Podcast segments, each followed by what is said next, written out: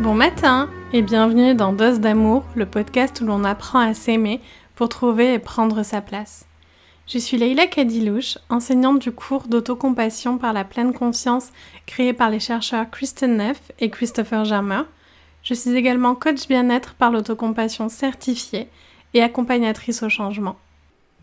Et on se retrouve pour l'épisode 5 sur les bienfaits de l'autocompassion.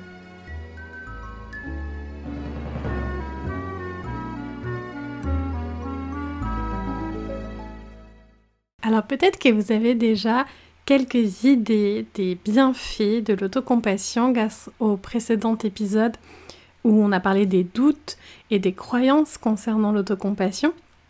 Mais euh, il y a vraiment beaucoup, beaucoup euh, de bienfaits à pratiquer euh, l'autocompassion. Et tous les bienfaits que je vais vous partager aujourd'hui, il va y avoir encore plein de papiers scientifiques et plein de ressources, parce que pour dire qu'il y a des bienfaits, ben, il faut faire des recherches.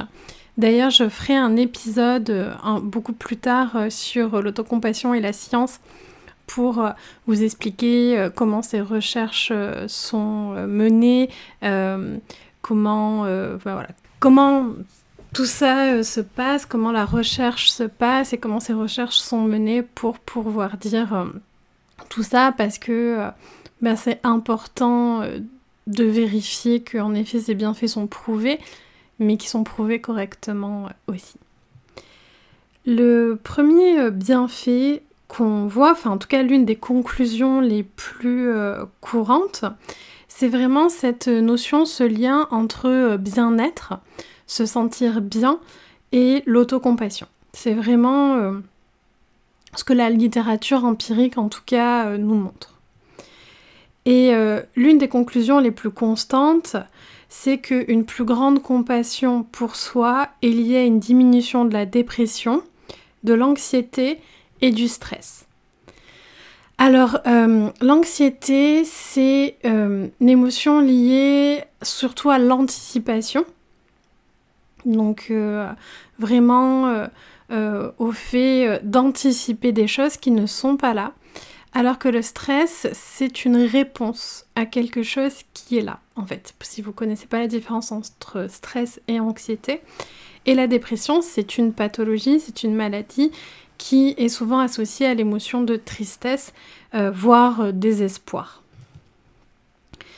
Euh, donc ça, c'est des recherches de Macbeth et Gumley en 2012, donc relativement récent.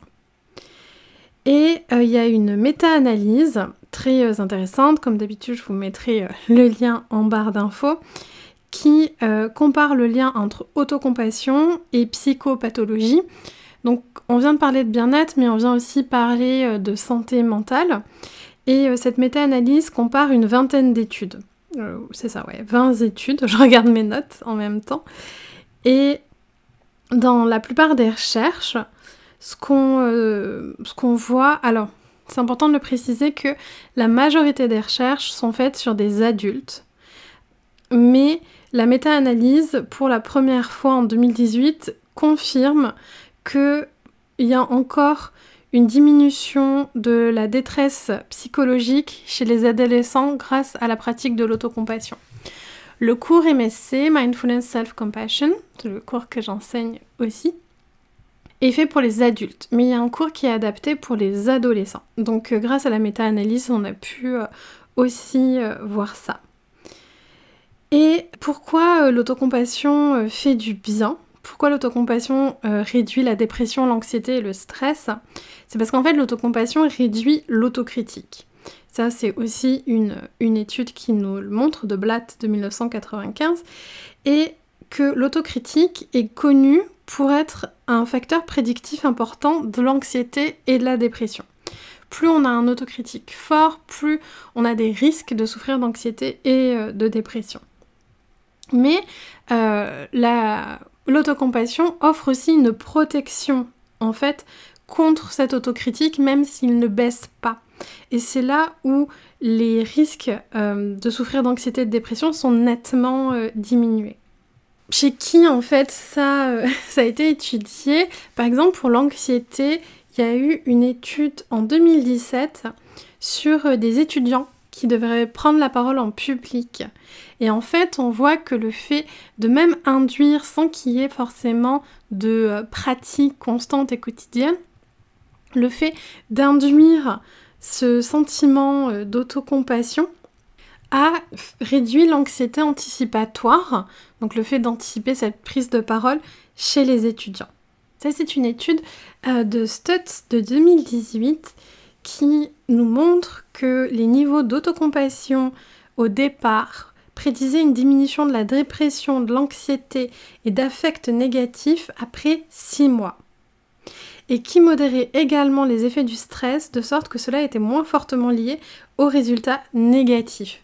Ça veut dire de moins stresser quand on ne réussit pas, qu'on a des, résultats négatifs, mais aussi une personne qui est autocompatissante dans les six prochains mois aura moins de chances de développer une dépression, de l'anxiété, que ce soit en tant qu'émotion, sentiment, ou ben là c'est des recherches faites par des psychologues, donc on parle beaucoup de santé mentale et de pathologie.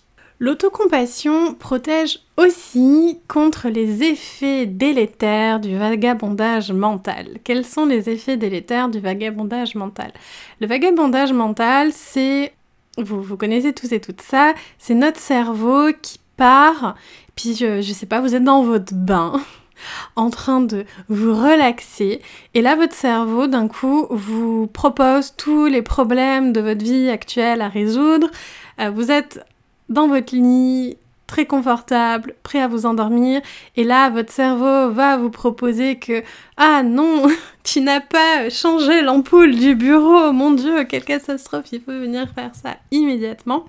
Donc voilà, le, le vagabondage mental c'est ça, et c'est un mécanisme qui crée énormément de stress et qui peut aller même jusqu'à la rumination. C'est un mécanisme qui est normal, c'est un mécanisme de notre cerveau qui permet d'identifier les dangers. Si vous êtes dans votre bain, vous êtes bien, il n'y a pas de danger. Notre cerveau n'est pas fait pour qu'on soit heureux, mais notre cerveau est fait pour qu'on reste en vie. Par contre, si d'un coup je me mets à penser à tous les problèmes et toutes les choses que je dois faire, là je peux prévenir potentiellement des dangers. Alors euh, en vrai, non. ça crée juste beaucoup de stress, mais c'est le fonctionnement de notre cerveau. Et euh, on sait que l'autocompassion euh, protège de ces effets nocifs du vagabondage mental. Et fait très important, la pratique de l'autocompassion est aussi liée à une réduction de l'idéation suicidaire et de l'automutilation non suicidaire dans les populations non cliniques. Qu'est-ce que ça veut dire? Ça veut dire que chez les personnes qui n'ont pas euh, un trouble, une pathologie spécifique, cette étude a, a, été faite sur ça, on remarque que les personnes qui pratiquent l'autocompassion, qui ont plus d'autocompassion pour elles-mêmes, vont avoir moins d'idées suicidaires et vont se pratiquer moins d'automutilation. C'est vraiment des choses, on peut croire que les idées suicidaires, euh, l'automutilation, on peut croire que c'est quelque chose qui n'arrive qu'aux autres.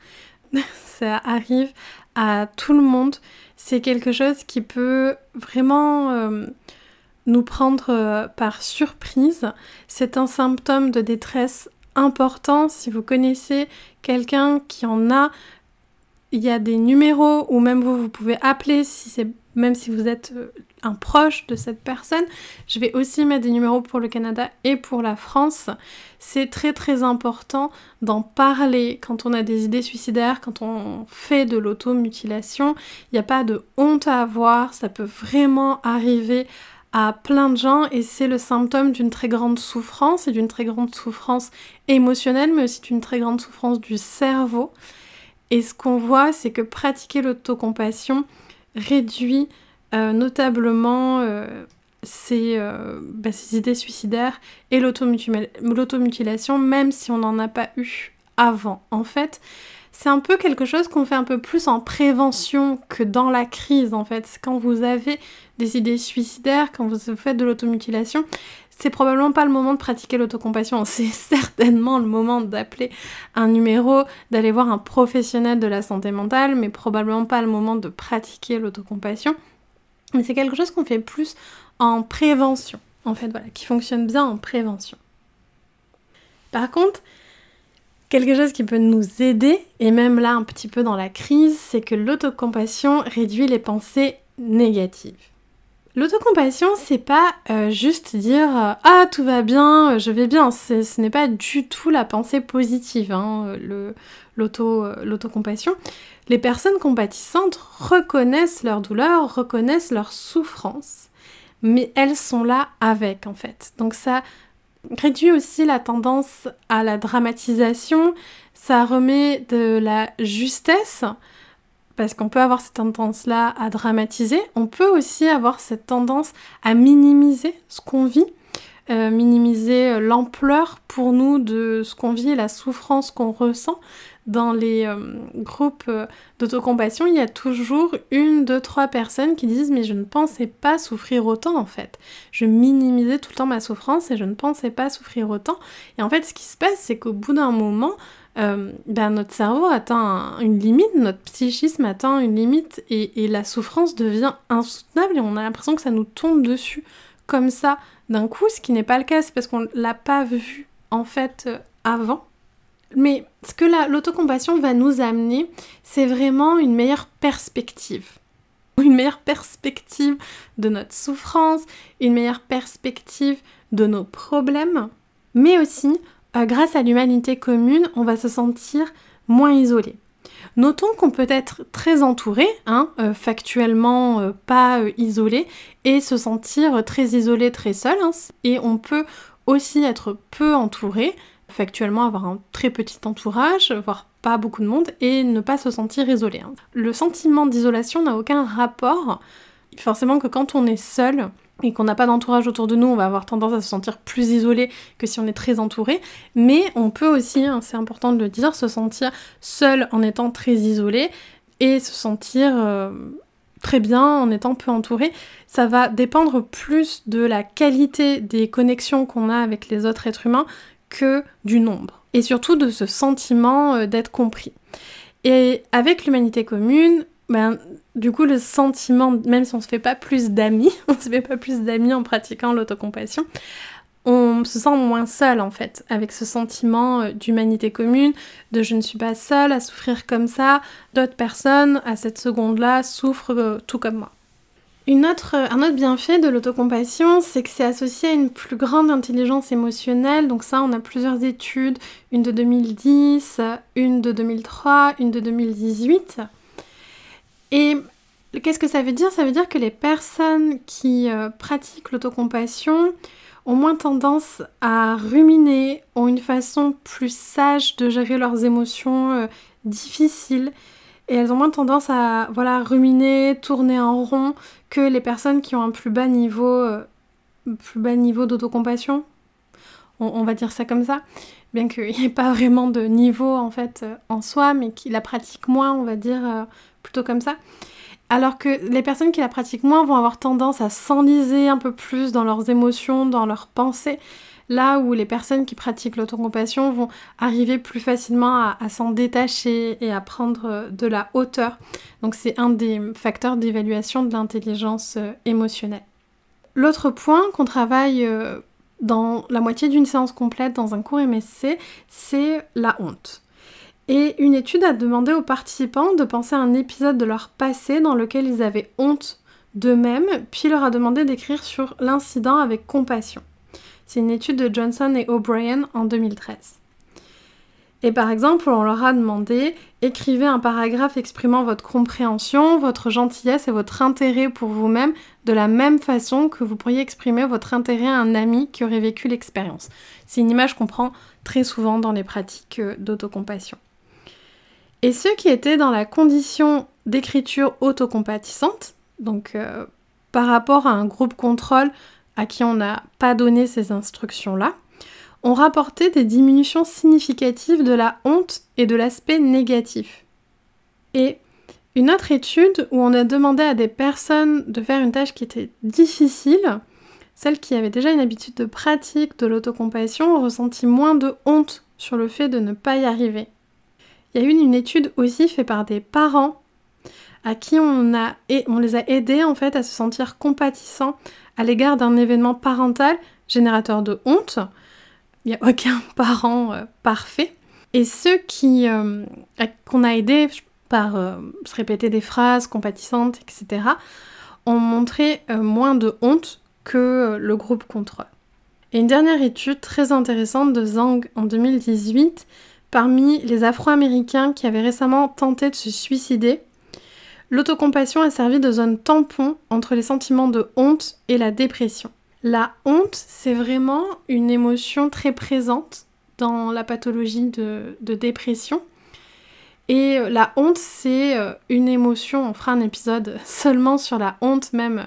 C'est très intéressant parce qu'en ce moment, euh, Christopher Jammer, le grand chercheur sur l'autocompassion, tourne tout son travail de recherche sur l'émotion de honte et a adapté un cours MSC pour, seulement pour, pour parler de, de la honte, pour travailler sur la honte. La honte, c'est une émotion qui peut être vraiment, vraiment difficile. Parce que c'est une émotion qui isole, c'est une émotion dont on ne parle pas. On pense tous et toutes qu'on est trop nul, mais comme on pense qu'on est trop nul, on n'en parle pas aux autres. Et c'est une émotion qui génère, elle vient jamais seule en fait. Hein. Euh, souvent, euh, d'ailleurs, je sais pas si vous connaissez la différence entre honte et culpabilité, mais la culpabilité est sur l'action et la honte sur la personne. Donc la culpabilité dit je, ce comportement est mal, j'aurais pas dû faire ça. Et la honte dit je suis une mauvaise personne. Je suis mauvais parce que j'ai fait ça. Donc souvent les deux viennent un peu ensemble. Mais en plus de ça, la honte nous empêche d'apprendre en fait. Alors que notre cerveau est fait pour apprendre par l'essai-erreur, la honte nous empêche d'apprendre. La honte est difficile, la honte fait mal. Et elle vient aussi avec souvent des émotions tristesse, euh, peut-être de l'amertume, peut-être de la colère, peut-être de l'anxiété aussi. c'est une émotion qui est vraiment euh, compliquée à vivre. Alors si on peut la diminuer, on va pas s'en priver. Alors là, on a un peu vu euh, tout ce que l'autocompassion fait diminuer ou nous évite, mais au-delà de réduire les états d'esprit négatif, l'autocompassion renforce les états d'esprit positifs. Les, personnes qui ont un niveau plus élevé d'autocompassion, qui la pratiquent plus, ont un sentiment, donc on a dit, de bien-être psychologique euh, plus grand. Qu'est-ce que ça veut dire? Ça veut dire plus de satisfaction dans la vie, plus d'espoir, plus de bonheur, plus d'optimisme, plus de gratitude, de curiosité, de vitalité et d'affect positif. Ah ben tout ça, moi, je sais pas vous, mais alors moi, j'en veux bien sans aucun souci. Plus de, satisfaction de la vie, d'espoir, de bonheur, d'optimisme, de gratitude, de curiosité, de vitalité et d'aspect positif. Vraiment, euh, moi, j'en prends sans souci. C'est en tout cas moi l'expérience personnelle que j'ai eue, j'ai remarqué surtout sur la vitalité, c'est quelque chose auquel je ne m'attendais pas, à avoir plus d'énergie en pratiquant euh, l'autocompassion. Ma vie euh, me satisfait beaucoup plus, je ressens beaucoup plus de bonheur, beaucoup plus de joie. Et l'optimisme est moins présent chez moi. Je suis pas quelqu'un de très négatif en soi, donc j'ai pas remarqué une, une grande amélioration sur ça, mais plus de confiance en la vie. Par contre, plus ce côté qu'on parle d'équanimité.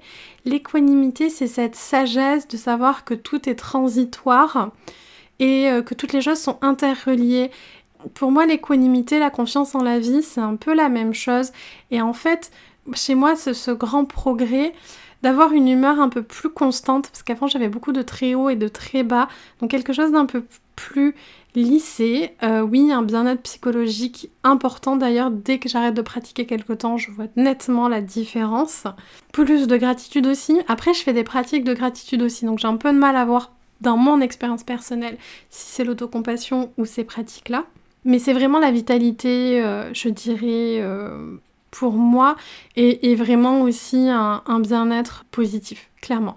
Euh, il y a un moment donné, à la fin de la pandémie, qui a été très difficile pour moi au niveau santé mentale, et j'ai vu vraiment, vraiment la différence. L'autocompassion est associée aussi à plus d'autonomie, donc on voit bien l'intérêt d'en parler aux adolescents et aux enfants, et de compétences de parenté. Alors, Kristen Neff, elle appelle ça reparenting yourself il y a toute une partie de l'autocompassion où on devient son propre parent, en fait. Alors, je parle pas pour les enfants, hein, je parle pour les adultes. On voit cette part enfant de nous blessée et on redevient son propre parent. Il y a la partie autocompassion plus du côté un peu plus tendre, donc on va devenir son parent nourricier, ou euh, on va venir peut-être se dire des choses qu'on aimerait que les autres nous disent, se prendre dans les bras, tout ça. Et il y a une partie autocompassion un peu plus féroce, où on va poser nos limites, mais ça veut dire envers les autres, mais ça veut dire envers nous-mêmes aussi, on va se motiver, on va faire ce qui est juste pour nous. voilà, cette partie un peu parent autoritaire, je sais pas comment dire, dire autrement. Parent, euh, en analyse transactionnelle, on dirait un parent normatif, mais euh, voilà, cette, euh, cette partie dont on a besoin aussi. Et alors, moi, il y a quelque chose qui m'a vraiment surpris quand j'ai fait les recherches pour préparer cet épisode, c'est qu'il y a une recherche encore de Zang de 2019 qui montre que l'autocompassion est aussi liée à un sentiment d'authenticité plus grand. Et alors ça, ça moi, ça m'a vraiment, vraiment surprise parce que euh, je ne m'y attendais pas que ça vienne là-dedans. Si je réfléchis, ça me paraît, ça fait sens en fait, parce qu'en fait, comme l'autocompassion nous aide avec notre autocritique et avec euh, la honte, ben c'est plus facile d'être authentique et d'être authentique envers les autres. Ça, ça, paraît, euh, ça paraît logique. Et euh, si je regarde les personnes autour de moi qui pratiquent l'autocompassion, et notamment je regardais au niveau des entrepreneurs en fait, les entrepreneurs autour de moi qui pratiquent l'autocompassion d'une façon ou d'une autre, en effet, je vois chez eux et chez elles, chez elles, une plus grande authenticité. J'ai un sentiment d'une plus grande authenticité chez ces entrepreneurs-là. Euh, moi, l'authenticité, c'est quelque chose qui est très important pour moi, c'est un besoin, c'est une valeur vraiment importante. J'ai pas l'impression d'être plus authentique depuis que je pratique l'autocompassion, c'est peut-être à vous de, de me le dire, mais en effet, je comprends, en effet, par contre, c'est plus facile pour moi d'être euh, authentique depuis que je pratique euh, l'autocompassion. Et donc si c'est quelque chose d'important pour vous, et je pense qu'en fait c'est quelque chose d'important pour le monde, moi je trouve en général, d'avoir plus euh, d'authenticité. Et, ça crée la connexion, ça aide la connexion, euh, l'authenticité. Donc vraiment, voilà, c'est un fait euh, que j'ai trouvé surprenant sur, sur l'autocompassion.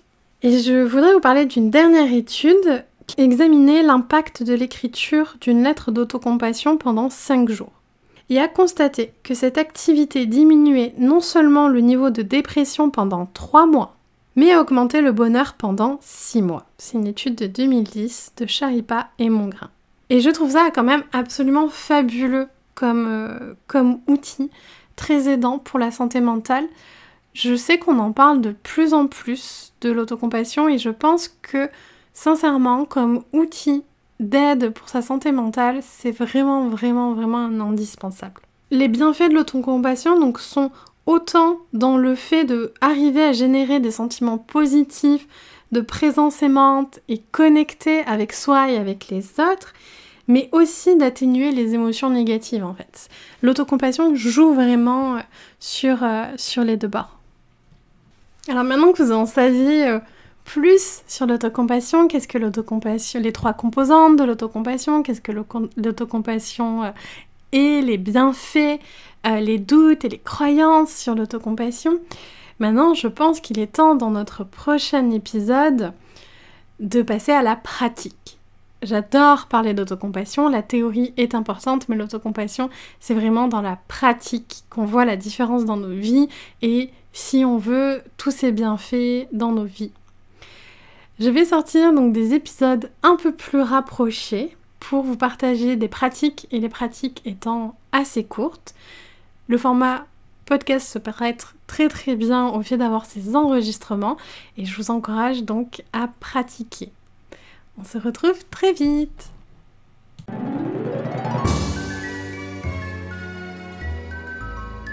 Merci d'avoir écouté cet épisode jusqu'au bout. Si tu as aimé ce podcast, tu peux mettre un petit cœur ou un commentaire et le partager sans oublier de t'abonner. Cela m'aide beaucoup et c'est la meilleure façon de soutenir ce podcast. Si tu as des questions ou si tu veux simplement suivre mes projets, je t'invite à me rejoindre sur Instagram ou Facebook leila.lklcoaching. Je répondrai à tous vos messages, j'adore échanger avec vous. Tu pourras notamment savoir plus sur mes accompagnements, la formation Dose d'amour pour apprendre à mettre de la joie et de l'apaisement dans sa vie et les dates des prochains cours d'autocompassion en pleine conscience.